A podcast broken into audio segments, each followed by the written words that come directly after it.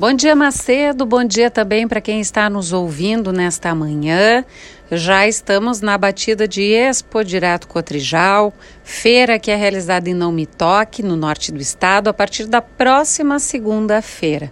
E já começamos a olhar para as projeções de negócios nesta edição que é mais uma edição, não será a primeira, mas é mais uma edição em que o cenário é desafiador para o produtor rural.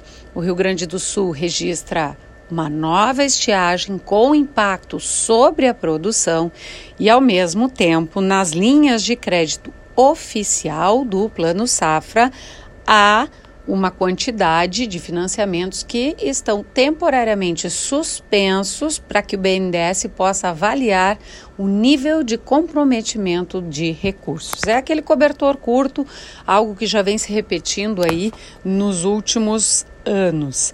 Claro que isso preocupa, é visto com cautela pela, pelos organizadores, pela indústria, mas o otimismo se mantém e a avaliação é de que se possa chegar, inclusive, a um resultado semelhante ao do ano passado, quando as propostas encaminhadas somaram 4 bilhões 900 milhões de reais, quase 5 bilhões. Por que essa, essa projeção? Porque o Rio Grande do Sul é um polo de produção de máquinas e implementos para todo o Brasil. E no país, o cenário da colheita de verão é diferente do Rio Grande do Sul. Mais detalhes em GZH. E Lavoura, Gisele Leblen.